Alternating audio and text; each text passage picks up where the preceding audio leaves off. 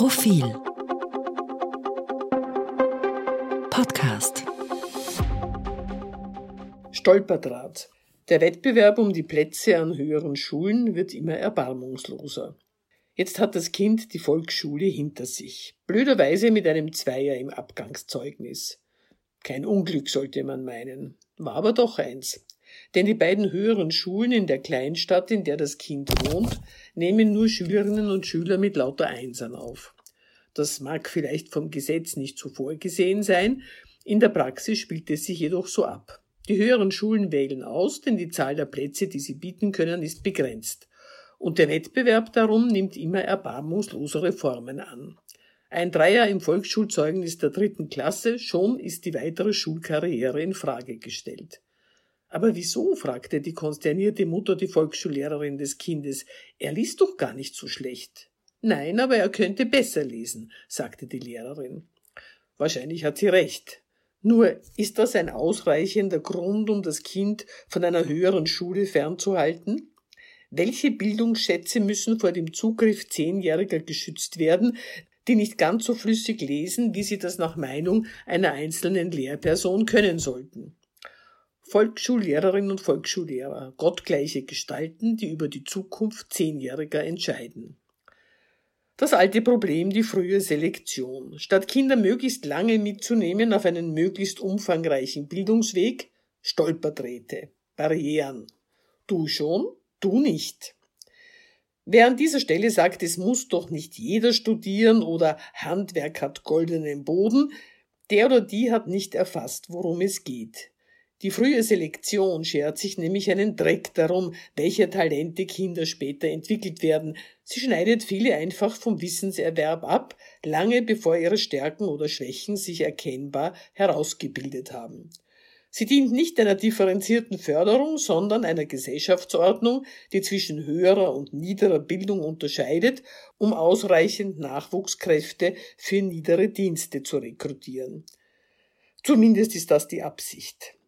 Dass sich in der Praxis trotzdem niemand um die niederen Dienste reißt, lässt die Privilegierten gern um Moral und Anstand fürchten, aber das ist ein anderes Kapitel. Natürlich müssen nicht alle studieren. Die mittlerweile inflationäre Akademisierung auch banaler Kenntnisse ist tatsächlich fragwürdig. Sie nützt dem Arbeitsmarkt wenig, aber sie zeigt, worum es bei der Verteilung von Bildungschancen geht, nämlich darum, ob jemand später einmal Anspruch auf eine Führungsposition erheben dürfen soll. Bildung wird nicht als Horizonterweiterung und geistige Bereicherung verstanden, sondern als Kastenkennzeichen. Ich Bachelor, du titellos, was glaubst du, wer den Kaffee holt? Der Begriff Kaste wird hier mit Bedacht verwendet, denn das ist der Sinn der frühen Stolperträte. Sie sollen dafür sorgen, dass sich die Schichten nicht allzu sehr vermischen. Das eingangs genannte Kind hat Glück. Seine Eltern haben eine höhere Schule gefunden, die es trotz seines Zweiers in Deutsch aufnimmt.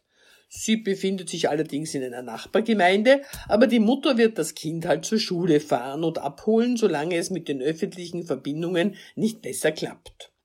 Das werden eventuell acht Jahre mühsamer Fahrdienst. Na und, wenn es der Zukunft des Kindes dient? Genau.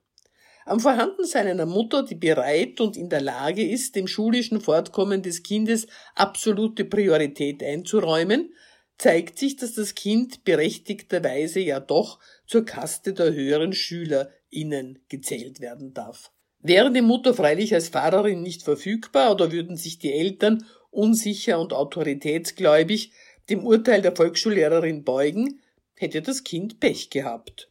So viel zu der immer wieder für Verblüffung sorgenden Behauptung, dass sich Bildung hierzulande vererbt.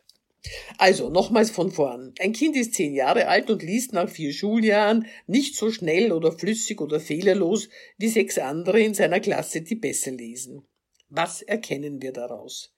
Dass das Kind nicht begreifen wird, was ein Logarithmus ist, dass es sinnlos ist, ihm Spanisch beibringen zu wollen, dass man es besser nie mit philosophischen Fragen konfrontiert.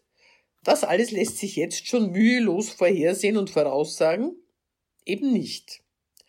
Die Krux liegt darin, dass unser Bildungssystem nicht darauf aus ist, Fähigkeiten heranzubilden, sondern Kindern nachzuweisen, worin sie unfähig sind.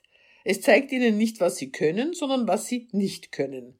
Es entmutigt statt zu ermutigen. Ich gebe zu, die permanente Bestärkung, die Helikoptereltern ihrem Nachwuchs angedeihen lassen, kann durchaus nerven. Kritik ist zumutbar und ein realistischer Blick auf die eigene Leistung schadet nicht. Aber darf man Zehnjährigen gleich die Zukunft verbauen, wenn ihre Leistung einem bestimmten Standard nicht entspricht? Das nämlich ist es, was das frühe Herausfiltern vermeintlicher Eliten bewirkt. Es beschränkt, blockiert und verbaut Lebenswege.